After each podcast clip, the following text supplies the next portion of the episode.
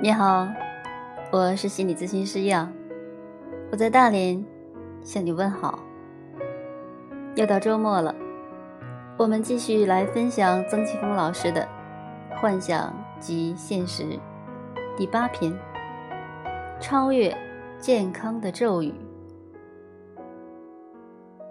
孩子的健康是每一个做父亲或者母亲的人最关心的事情。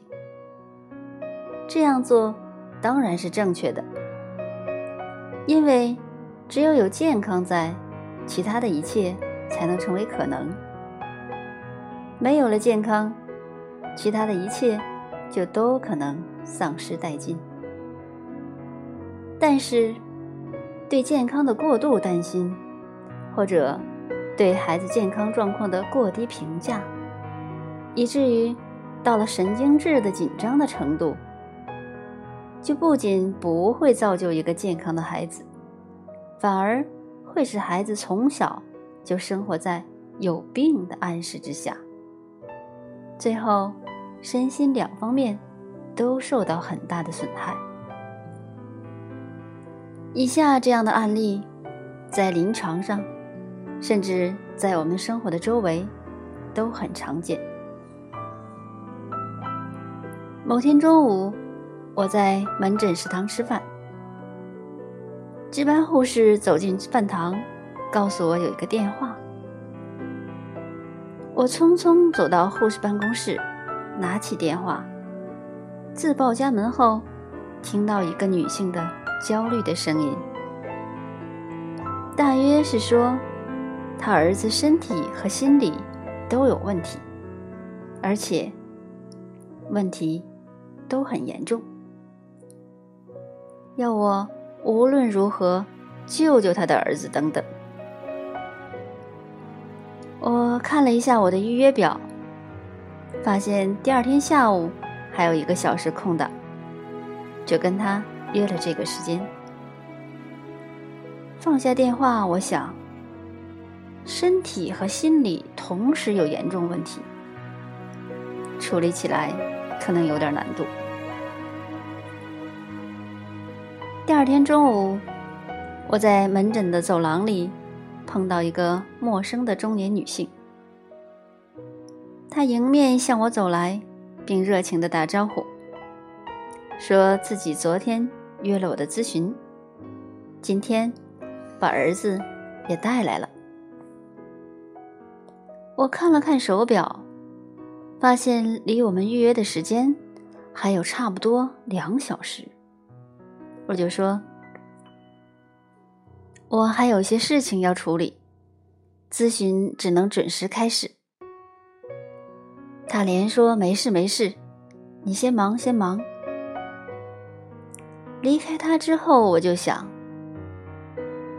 这个妈妈和他儿子，谁会对我们的咨询更在意呢？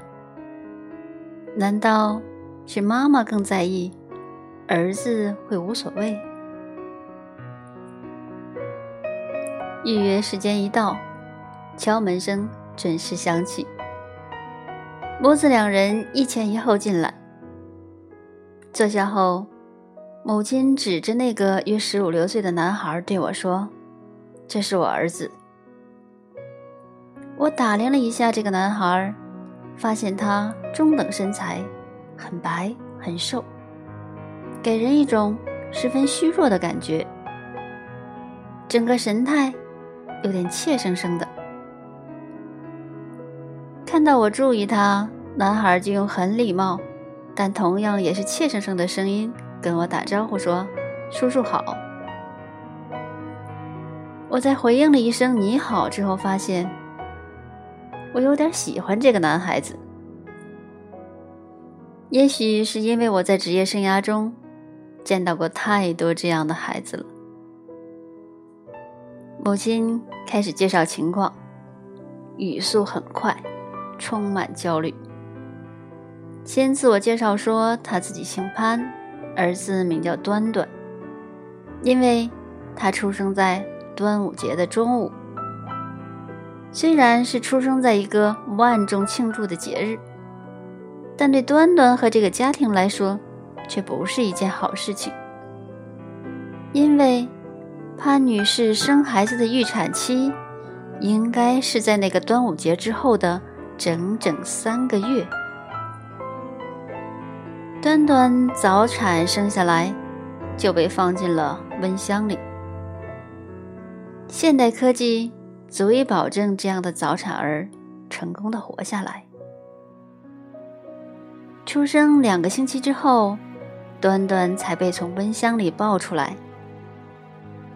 潘女士接着说：“因为端端早产，所以先天不足，从小就比别的孩子虚弱一些。”特别容易生病，腹泻、发烧、哮喘等等，成了家常便饭。除了家里，就属在医院的时间最多。当然也有不生病的时候，但这个时候跟不是早产儿的孩子相比，也要差得多。力气、耐力，甚至饭量、体重、身高等，都不能跟其孩其他孩子比。慢慢的，这些身体方面的弱势，导致了孩子心理上的问题，比如自卑、胆小、孤僻等。上了初中之后，同学们看到端端那个样子，就给他取了个绰号，叫“女林黛玉”，使得端端更加远离同学了。我问端端有没有哪个方面可以跟别人比呢？潘女士的脸上闪过一丝轻松和自豪，她说：“在学习上，端端相当不错。整个年级除了有一个男孩是公认的天才之类的人物之外，端端的成绩完全可以稳居第一，以及只比那个男孩。”差一点点，我听了很高兴，因为我感觉已经找到了咨询的突破口了。但是，在进行干预之前，还有几个问题必须问。我问道：“端端现在看起来比较虚弱，最近有没有做过什么检查？有没有发现什么问题？”潘女士说：“由于经常去医院，所以几乎能做的检查都做了，都没有发现任何问题。但去看中医，总是被诊断为先天不足，各种疾病伤了元气，肾虚、阴盛阳衰等等。吃过很多中药，也没有补起来。”我又问。你相信中医的那些说法吗？潘女士说：“很相信，因为她爷爷是著名中医医生，对整个家族的健康理念的影响很深。”我接着问：“你先生对孩子的情况怎么看？”韩女士脸色微变，似乎有点生气地说：“他经常不在家，即使在家。”也不怎么管孩子，还总是说孩子没什么病，有病也是被娇惯的。甚至我出差之后要他管孩子吃中药，他都不肯。我们在对待孩子的问题上意见很不统一。我开始把提问转向端端本人，问：“你自己觉得身体很差吗？”端端的反应很有意味，连续嗯嗯了几声，说了句模棱两可的话：“也许吧。”这次的咨询时间到了，我们约了下周的同一时间见面。母子俩如约而至。寒暄之后，我开始向潘女士提问：“为什么端端的成绩那么好呢？”潘女士几乎想都没想就回答说：“因为我和他爸爸智力都还可以，中小学成绩都很好，而且都上了名牌大学。他遗传了我们的智力。听得出来，潘女士对这一点相当自豪。我又问：“你和你先生身体情况怎么样？”潘女士回答说：“也很好，夫妻两人现在都还分别是单位足球队和乒乓球队运动员。”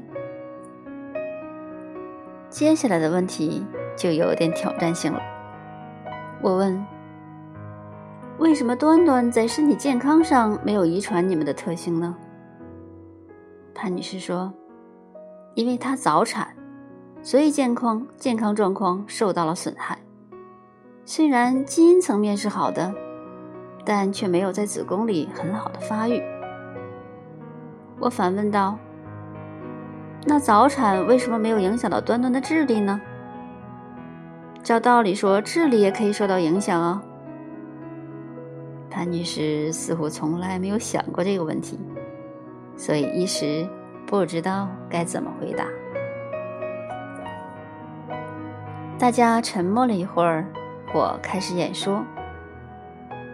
我最近读了一篇发表在世界顶级医学杂志上的一篇研究报告。作者对两万八千个早产儿的生理、心理指标做了精确测量和统计，并且跟同龄非早产儿进行比较，发现早产儿的生理、心理机能明显优于非早产儿。所以，医学家们猜测。也许是因为早产儿更早的来到这个世界上，所以身心更容易适应这个跟子宫完全不一样的世界。医学家们甚至还因此建议，我们不应等到瓜熟蒂落那一天，而应该统一提前两个月把孩子从妈妈肚子里拿出来，以便让他们更早的经风雨、见世面。听我说这些的时候，潘女士脸上不时出现怀疑的表情，但看我说的极其严肃认真，就陷入了沉思之中。我知道有些重要的变化开始在她内心里发生了。再看看端端，他对这个研究似乎也很有兴趣，我很能够理解这种感觉。